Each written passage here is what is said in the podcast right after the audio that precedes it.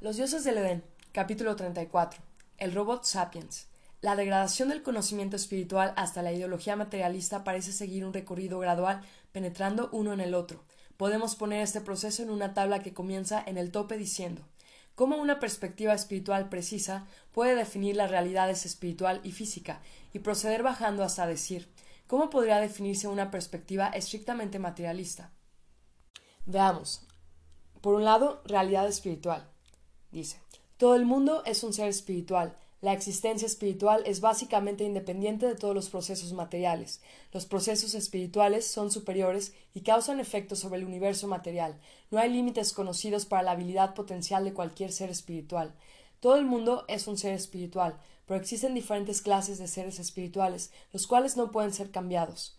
Todo el mundo es un ser espiritual, pero hay seres espirituales superiores a quienes los demás seres espirituales son subalternos.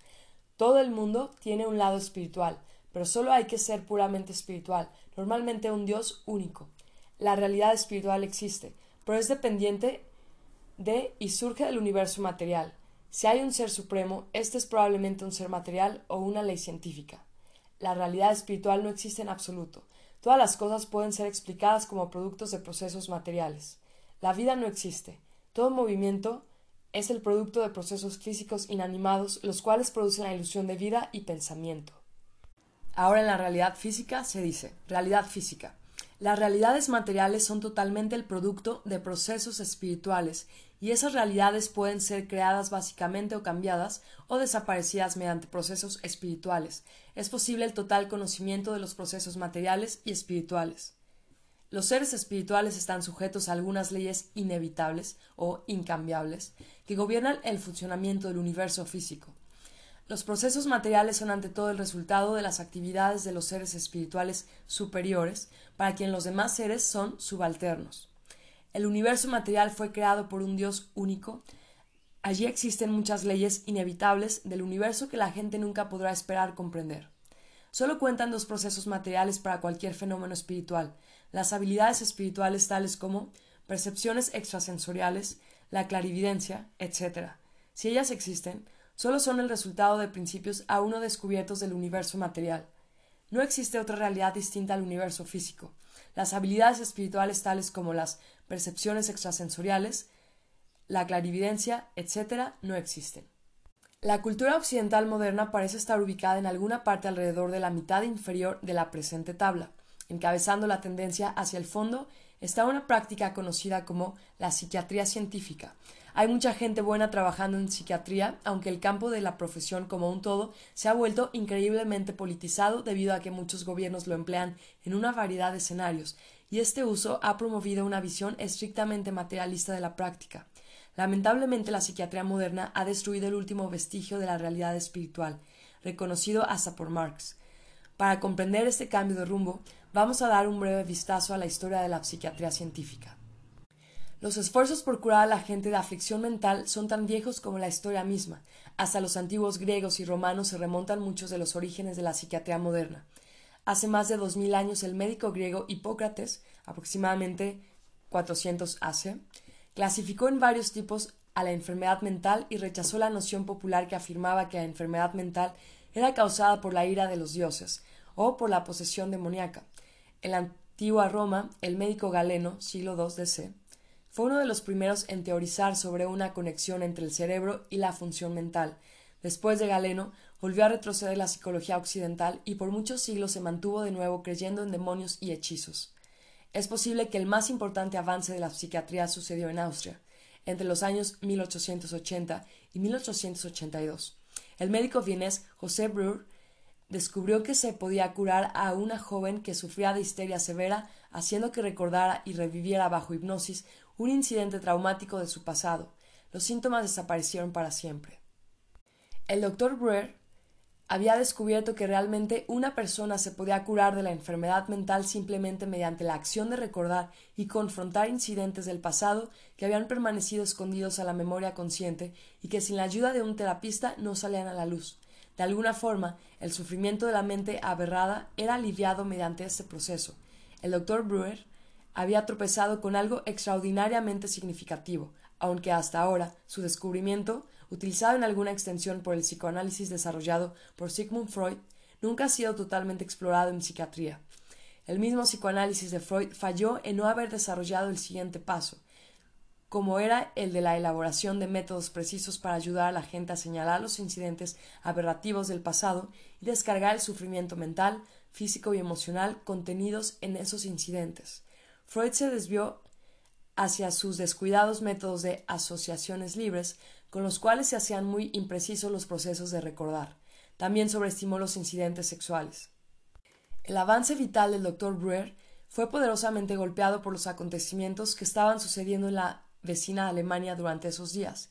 Estaba emergiendo la psiquiatría científica. Uno de los centros más antiguos de psiquiatría científica funcionó en Leipzig, Alemania. Allí, un hombre llamado Wilhelm Wundt, 1832-1920, estableció el primer laboratorio psicológico del mundo en el año 1879. Hasta esta fecha, era común que las universidades colocaran el estudio de la psicología en sus departamentos de filosofía debido a la persistente idea y creencia que en la psicología existe un lado espiritual del hombre. Sin embargo, el punto de vista Wundt era que la psicología pertenecía a un laboratorio biológico. Para Wundt, los seres humanos son solo organismos biológicos en los cuales no existe el agregado de las realidades espirituales. Por lo tanto, consideró su planteamiento más científico que filosófico. La teoría de Wundt acerca de la mente era que el pensamiento humano es causado por estímulos que ha recibido el cuerpo y registrado en el pasado. Cuando sucede esta identificación, el cuerpo o el cerebro mecánicamente crea un acto voluntario con el que responde al nuevo estímulo. No hay tal cosa como pensamiento autocreado o voluntad libre. Para Wundt y sus seguidores, el hombre solo era un organismo tipo robot sofisticado. Las ideas de Wundt estaban basadas en experimentos realizados en su laboratorio y en otras partes. Algunos de esos experimentos revelaban que uno podía producir las manifestaciones fisiológicas de diferentes emociones, aplicando estímulos eléctricos en diferentes partes del cerebro. Erróneamente, los experimentadores concluyeron que el cerebro, en consecuencia, es la fuente de la personalidad, ya que desencadena las emociones físicas de la emoción y el pensamiento. La falsedad de este razonamiento es evidente. La persona que realiza el experimento está aplicando estimulación externa. En otras palabras, los centros del cerebro no se autodisparan, excepto en un sentido muy limitado. Los experimentos prueban que esto toca algo más, algo externo, para disparar o desencadenar aquellos centros cerebrales, que, entonces, disparará aquellos centros cuando el experimentador no está aplicando sus electrodos. Allí debe haber otra fuente externa, un elemento extraño y faltante. Este elemento faltante parece ser la entidad espiritual, la cual produce su propia energía de salida. Aunque Wundt y otros están usando experimentos para probar una base puramente biológica para el pensamiento humano, de hecho, los resultados estaban sutilmente apuntando en la dirección opuesta. Errado o no, el modelo de comportamiento de estímulo-respuesta desarrollado en Leipzig rápidamente se convirtió en una nueva ola dentro de la psiquiatría y recibió considerable apoyo del gobierno alemán. Mismo desde entonces se convirtió en la figura más influyente de la psiquiatría científica en los siguientes cuarenta años. El laboratorio de Leipzig atrajo muchos estudiantes de casi todo el mundo, algunos de los cuales llegaron a ser posteriormente famosos personajes de la psiquiatría. Un ejemplo fue un estudiante procedente de Rusia llamado Iván Petrovich Pavlov, 1949-1936, quien ganó fama por sus experimentos con campanas y perros salivantes. El escritor Duane P. Schultz, en su libro Una historia de la psicología moderna, resume esto muy bien. Por intermedio de esos estudiantes, el laboratorio de Leipzig ejerció una inmensa influencia sobre el desarrollo de la psicología. Sirvió como modelo para muchos nuevos laboratorios que se estaban fundando en la última mitad del siglo XIX. Muchos estudiantes que acudían en masa a Leipzig, unidos como estaban en puntos de vista y propósitos comunes, constituyeron una escuela del pensamiento en psicología. Mediante la redefinición de la naturaleza de la conducta y el comportamiento, la psicología también redefinió la naturaleza de la anormalidad mental y su curación, los métodos para evitar y pasar por alto el intelecto y la libre voluntad humana, modificación de la conducta, fueron desarrollados y explorados, ya que los seres humanos eran vistos como organismos estrictamente biológico-eléctrico-químicos, se decía que toda la enfermedad mental era el resultado de procesos fisiológicos de alguna manera del mismo tipo. los experimentadores teorizaron que la enfermedad mental podía ser curada estrictamente por medios fisiológicos tales como drogas, tratamiento de choque o electrochoque y cirugía del cerebro. Se creía que tales tratamientos podían remediar el desbalance químico o eléctrico y así curar la enfermedad mental misma. Producto de esas teorías surgió una industria de la droga multimillonaria en dólares, la cual cada año distribuye una enorme cantidad de drogas para la alteración del carácter humano. Esas drogas están diseñadas para mejorar cada enfermedad mental, desde no puedo dormir en la noche hasta la psicosis violenta. Además, muchos psiquiatras usan máquinas especiales para enviar choques eléctricos a través del cerebro de una persona. Otros recurren a la cirugía del cerebro. Ahora bien, aquellos que hemos tenido casi medio siglo para observar esas curas en acción, podemos preguntar ¿Han beneficiado a la humanidad? ¿Es el mundo más sano hoy que lo que era hace 50 años? Para responder esas preguntas, podríamos analizar uno de los tratamientos más frecuentes prescrito por los psiquiatras, las drogas psicotrópicas, esas que afectan la mente. La industria de las drogas psicotrópicas es colosal, abarca una porción del total del negocio de las drogas de prescripción que para el año 1978 ya alcanzaba 16.700 millones de dólares en ventas al mayor dentro de las ventas globales y solamente de fabricantes norteamericanos. Esta cifra no incluye las ventas de fabricantes suizos y otros europeos. Un excelente libro publicado en los Estados Unidos denominado El tranquilizante de América, The Tranquilizing of America, revela que la droga más frecuente prescrita, Valium, de los laboratorios Roche, fue recetada más de 57 millones de veces en 1977, incluyendo las repeticiones. De acuerdo a un anuncio publicado en 1981 por Roche, casi 8 millones de personas, es decir, alrededor de un 5% de la población adulta norteamericana, usó Valium ese año, Sume a esta enorme cifra decenas de millones de recetas para otros medicamentos psicotrópicos y descubriremos que una enorme cantidad de drogas alternantes de la mente y modificadoras de la conducta están consumándose cada año en los Estados Unidos.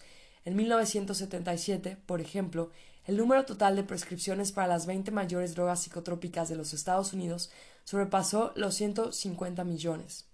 Eso significa la colosal suma de 8.350 millones de píldoras. Esos medicamentos están siendo recetados en cantidades similares hoy en día. Este uso pandémico de drogas no es accidental. Las poderosas medicinas psicotrópicas son promovidas enérgicamente para la comunidad de médicos mediante anuncios publicitarios en lujosas revistas diseñadas en la avenida Madison de New York, tal como la American Journal of Psychiatry, y directamente a los médicos en diversos y numerosos talleres y seminarios patrocinados por las compañías productoras de drogas hay una crítica realmente justificada en contra de la psiquiatría orientada hacia la droga, debido al creciente número de pacientes deteriorados y empeorados como resultado de su tratamiento psiquiátrico. Por ejemplo, es sorprendente el gran número de personas que cometen actos de violencia aparentemente absurdos y sin sentido, tales como asesinatos múltiples por disparos a la loca y otros actos espeluznantes que aparecen frecuentemente en los titulares de noticias, y que esas personas están siendo o han sido tratadas con drogas psicotrópicas. Un ejemplo notable es el de John Hinckley Jr., quien estaba bajo la influencia de Valium cuando intentó asesinar al presidente de los Estados Unidos, Ronald Reagan, en 1981. Tales coincidencias generalmente se explican indicando que esas personas estaban ya mentalmente trastornadas antes del episodio violento, y lo peor, que las drogas fueron incapaces de ayudarlos. En otras palabras, la crítica afirma que esos individuos antes del tratamiento no eran violentos en general, y que se transformaron en violentos solo después del tratamiento. Realmente los tratamientos psiquiátricos empeoraron su estado mental hasta el punto de hacerlos totalmente psicóticos. Uno de los grandes triunfos de la US Food and Drug Administration es el requisito que todos los fabricantes de drogas están obligados a cumplir, poner en una lista todos los efectos secundarios o reacciones adversas conocidas que sus drogas han causado. Esa revelación obligatoria pone en alerta a los médicos de los posibles peligros y los guía en conocer o saber cuándo quitar una droga a un paciente. Desgraciadamente, cuando una reacción adversa se hace visible al doctor, ya el daño puede haber sido hecho. La mayoría de las reacciones adversas desaparecen cuando se descontinúa, descontinúa la medicina pero algunos efectos secundarios pueden hacerse permanentes y causar complicaciones duraderas. Esto es especialmente preocupante cuando descubrimos que muchas de las reacciones adversas son psicológicas. Una persona común que abre una copia de la revista Journal of Psychiatry y ve por primera vez el anuncio de un medicamento, puede reaccionar con un choque, no solo por la ingeniosa presentación del producto para la venta, sino por lo que te dice la letra pequeña. Cada medicamento psicotrópico publicitado viene acompañado de una larga lista de reacciones potenciales físicas y psicológicas adversas. La mayoría de los efectos secundarios de la lista están redactados en términos médicos incomprensibles para el ego. Sin embargo, muchos de ellos son bastante entendibles. He aquí un muestrario de reacciones adversas potenciales enlistadas a medicamentos psicotrópicos populares, publicitados y recetados en la década de los 80. Dice, la droga Surmontil, Laboratorios Ives, a la cual se le hace promoción como droga para ayudar a una persona a superar los síntomas de la depresión. Enlista entre sus posibles efectos secundarios estados de confusión, especialmente en ancianos, con alucinaciones, desorientación, delirio, ansiedad, inquietud, agitación, insomnio y pesadillas, hipomanía, excitación anormal, exacerbación, intensificación de la psicosis. Siguiente. Aldol, Macnil Pharmaceutical. Es presentado como una forma de manejar un paciente con agitación aguda. Esta puede causar insomnio, ansiedad, inquietud, euforia, agitación, depresión, somnolencia, letargo, cefalea, confusión, vértigo, ataque de apoplejía y exacerbación de signos psicóticos incluyendo alucinaciones y estados de comportamiento semicatatónicos. Siguiente, Theoracin, presentado como un medicamento para manejar adultos y niños psicóticos. Pertenece a una clase de droga conocida por causar lo siguiente. Síntomas psicóticos, estados semicatatónicos, edema cerebral, exceso de fluidos en el cerebro, ataques convulsivos, anormalidad del líquido proteínico cerebroespinal. Nota: muerte repentina en pacientes tomando fenotiancinas, la clasificación de drogas a la cual pertenece Thoracin, aparentemente debido a paro cardíaco o asfixia ocasionada por una falla del reflejo de la tos. Esto ha sido reportado, pero no se ha establecido ninguna relación causal. La última frase de la lista anterior es un trozo notable de un doble discurso. Establece que el dar a alguien esta clase de droga ha coincidido con su muerte repentina, pero el productor de la droga niega que haya alguna evidencia de que haya sido la droga la responsable de las muertes. No hay duda que solo fue una extraordinaria coincidencia la de que algunas personas hayan sufrido paros cardíacos o fallas en el reflejo de la tos en el tiempo en que tomaron la droga. Efectivamente, el destino debe trabajar en forma misteriosa. Sarcasmo. Estelacin, otra droga de Smith Klein, presenta una lista con muchas de las mismas reacciones adversas del Thoracin y añade hipertensión, algunas veces fatal, paro cardíaco, a su larga lista de reacciones medicamentosas adversas, la droga se presenta como un clásico antipsicótico. Siguiente. Norpramin, de laboratorios Merrill Doe Pharmaceutical Inc. Pone una lista con las mismas reacciones adversas indicadas anteriormente para la droga surmontil, pero añade obstrucción del corazón, ruptura del miocardio y apoplejía. La misma droga relativamente suave, Valium, tan ampliamente recetada hoy en día, advierte Reacciones contradictorias, tales como estados hiperexcitados agudos, ansiedad, alucinaciones, incremento de espasmos musculares, calambres, insomnio, enojo, perturbaciones del sueño y estimulación han sido reportados. Si eso ocurriera, suspenda la droga. Las drogas presentadas aquí son solo una muestra. Casi todos los medicamentos anunciados en la publicación American Journal of Psychiatry tienen una larga lista de idénticas o similares reacciones adversas potenciales. Las consecuencias de estas son significativas. Se han conocido casos en que esas drogas han empeorado seriamente el estado mental de una persona o han causado problemas mentales mucho más graves que los que presentaba en un principio el paciente. Como anotamos, los médicos recetan esas drogas porque las reacciones adversas severas anunciadas solo ocurren en una minoría de casos y muchos de los efectos secundarios son reversibles al descontinuar la droga. Sin embargo, el camino dejado atrás por muchas reacciones adversas puede ser largo una persona sufriendo un ataque psicótico, sea por estrés emocional o por una droga, puede llevar largo tiempo en recuperarse. Mientras tanto, puede hacerse considerable daño a sí mismo o a otros. Cuando consideramos la enorme escala sobre la cual son recetadas esas drogas, aun cuando sea un pequeño porcentaje de pacientes los que sufren una severa reacción psicológica, será un gran número de individuos los que la sienten. Esto explica inmediatamente el acertijo el acertijo de por qué algunos enfermos mentales parecen marcharse a un profundo fin después del tratamiento.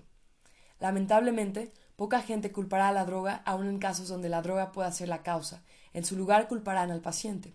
Él se pasa todo el tiempo balanceándose cerca del borde de la azotea. O la sociedad. Mira cómo la sociedad ha enloquecido a este pobre individuo. La gran tragedia es que algunos niños pueden afectarse por esto. Muchas escuelas y centros médicos son rápidos en dar poderosos psicotrópicos para tratar problemas de niños y adolescentes. Se argumenta que el número de personas que son mejoradas por las drogas exceden mucho a aquellos que son empeorados.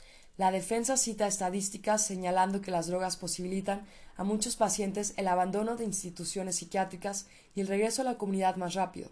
Las drogas psicotrópicas parece que capacitan a algunas personas para mantener sus síntomas psicológicos bajo control hasta el punto que puedan llevar una vida útil en sociedad. La cuestión es, ¿a cuál costo se obtienen esos aparentes beneficios? Como muchos psiquiatras saben, las drogas psicotrópicas raramente curan la enfermedad mental, ellas simplemente suprimen los síntomas. A este respecto, los psicotrópicos son como las medicinas frías, las cuales hacen que la persona se sienta mejor y aparentemente saludables, pero que raramente curan la enfermedad subyacente misma.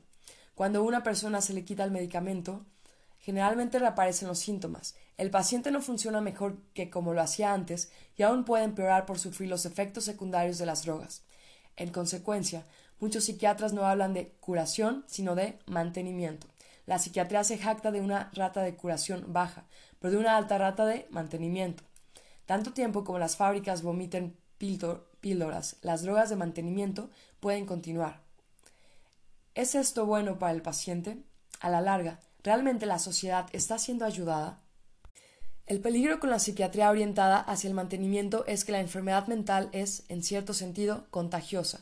Este hecho se hace más evidente en el fenómeno de la psicología de masas, así como en otras circunstancias. Si la gente no está raramente siendo curada de la enfermedad mental, sino que se le está enmascarando sus síntomas, y entre tanto la aberración mental se expande por otras causas.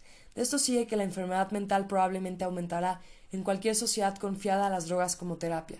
Si los psicotrópicos están también arrastrando a miles de personas cada año dentro de un laberinto psicológico más profundo debido al peligroso efecto secundario, podemos ver que los riesgos de la psiquiatría orientada hacia las drogas empujan a la sociedad hacia la ruina ya que los psicotrópicos constituyen la principal forma de terapia en la mayoría de las instituciones psiquiátricas de hoy. El peligro de las drogas psicotrópicas duras es aumentado por otro factor. La comunidad psiquiátrica enfrenta un gran problema con la anormal y alta rata de suicidios de sus médicos practicantes. Los psiquiatras en los Estados Unidos mantienen una rata de suicidios seis veces más alta que la población en general, el más alto porcentaje de aquellas muertes autoinducidas sucede en médicos que trabajan en hospitales mentales. Esta alta rata de suicidios es vista muchas veces como un riesgo ocupacional causado por la frustración y por el continuo contacto psiquiátrico con la enfermedad mental. Cualquiera que pueda ser la causa, esta estadística de suicidios es una razón para tomar en cuenta en relación al bienestar del enfermo mental. Los suicidios generalmente son precedidos por un periodo de declinación de la salud mental. Es muy raro encontrar a una persona bien ajustada y genuinamente estable cometiendo suicidio. Una de las mayores tareas de un psiquiatra es el diagnóstico preciso y el tratamiento apropiado, ya que una de las manifestaciones más comunes de la enfermedad mental es la visualización de los propios problemas en otra gente. Por lo tanto, un psiquiatra en estado presuicidio se expone a ser la fuente de crueles diagnósticos equivocados, porque le puede diagnosticar a un paciente lo mismo que realmente está sufriendo él. Debido a que un diagnóstico errado y un mal tratamiento pueden arruinar la vida de una persona, especialmente en el ambiente de un hospital donde se usan poderosos psicotrópicos, terapia de choque y psicocirugía, es vital que los tratantes psiquiátricos y técnicos estén genuinamente sanos, social y bien ajustados. Desgraciadamente, una gran minoría de ellos no lo está. El uso epidémico de drogas psicotrópicas crea además otro significativo problema. El abuso de las drogas está considerado una de las mayores enfermedades sociales de hoy. Las agencias encargadas de la aplicación de la ley gastan una enorme cantidad de dinero y tiempo para combatir la droga. La batalla contra el abuso de las drogas está basada en la filosofía que la gente no debe tomar drogas ilegales porque altera su estado mental y su comportamiento. La psiquiatría moderna derrota esta campaña. La psiquiatría orientada hacia la droga nos dice lo siguiente. ¿Te sientes deprimido? Toma una droga. ¿Te sientes demasiado eufórico? Toma una droga. ¿Te sientes incapaz de hacer frente a los problemas? Toma una droga. ¿Te sientes demasiado capaz frente a los problemas? megalomaniaco, toma una droga. ¿Te sientes confundido e indeciso? Toma una droga. ¿Te sientes demasiado ilusionado? Toma una droga. ¿No puedes dormir? Toma una droga. ¿Duermes demasiado? Toma una droga. ¿Ves cosas que no existen? Alucinaciones. Toma una droga. ¿No ves las cosas que existen? Toma una droga. La psiquiatría orientada al mantenimiento promueve una verdadera actitud sobre la cual el tráfico ilegal de drogas florece. La psiquiatría orientada al mantenimiento promueve una verdadera actitud sobre la cual el tráfico ilegal de drogas florece. ¿Quieres sentirte mejor mentalmente y emocionalmente? Toma una droga. La gran ironía es que algunos jueces muy conservadores y apegados a la ley y el orden, y algunos legisladores que piden penas severas para los consumidores de drogas ilegales, están entre los que actúan con celeridad para poner toda una maquinaria legal que sirva para someter involuntariamente a gente a instituciones mentales donde son usadas rutinaria y abiertamente drogas tan poderosas como algunas del mercado ilegal. El propósito de esta discusión no es impugnar el campo general de la terapia mental, como se mencionó antes. Hay muchos buenos psiquiatras en ejercicio y práctica en la actualidad. También es notoria la existencia de muchos terapistas y consejeros especializados en terapia orientada hacia la comunicación oral y sin drogas, quienes logran excelentes resultados y hacen mucho por ayudar a sus pacientes. Para entender los problemas específicos de la psiquiatría científica, es quizás sabio recordar que los psiquiatras, pero no la mayoría de los psicólogos, son personas con grado médico. Los doctores están entrenados en escuelas de medicina para curar problemas físicos utilizando medios físicos. Por ejemplo, bombardear una infección con antibióticos o fijar una pierna fracturada con una escayola. Donde muchos doctores se extravían es en creer que un problema mental es lo mismo que una pierna fracturada o una infección viral, y entonces proceden a bombardear la enfermedad mental con drogas o le aplican un choque con electricidad. Tal enfoque yerra el objetivo porque una mente fracturada puede abordarse bajo una serie de reglas totalmente diferentes. Esto es bien reconocido así por el hecho que la mayoría de las naciones permite a gente que ejerzan como terapistas y consejeros sin que posean un grado médico. Las filosofías de estricto tinte materialista que han dado nacimiento a una floreciente profesión de psiquiatría han traído una mayor cordura a pacientes, practicantes y al mundo en general. Desgraciadamente, la respuesta parece ser no. La psiquiatría empezó en el camino correcto cuando descubrió que la mente podía ser curada de la enfermedad inorgánica mediante la confrontación del pasado escondido en traumas, pero falló al no desarrollar este descubrimiento más allá de las crudas y desordenadas técnicas usadas hoy en la psicoterapia. La psicoterapia se descarrilló cuando empezó a enmascarar el problema mental con químicos y cuando desarrolló métodos extraños para pasar por alto la voluntad libre del individuo en favor de la manipulación del estímulo-respuesta en la modificación de la conducta y comportamiento humano. Tal vez ya es tiempo de remover aquella perspectiva de estricto materialismo, erradicar las drogas y comenzar por restablecer un sentido de respeto por la libre voluntad y el intelecto de los seres humanos. Entonces podremos verdaderamente ser capaces de comenzar de nuevo el camino hacia la genuina recuperación mental, social y espiritual de la raza humana.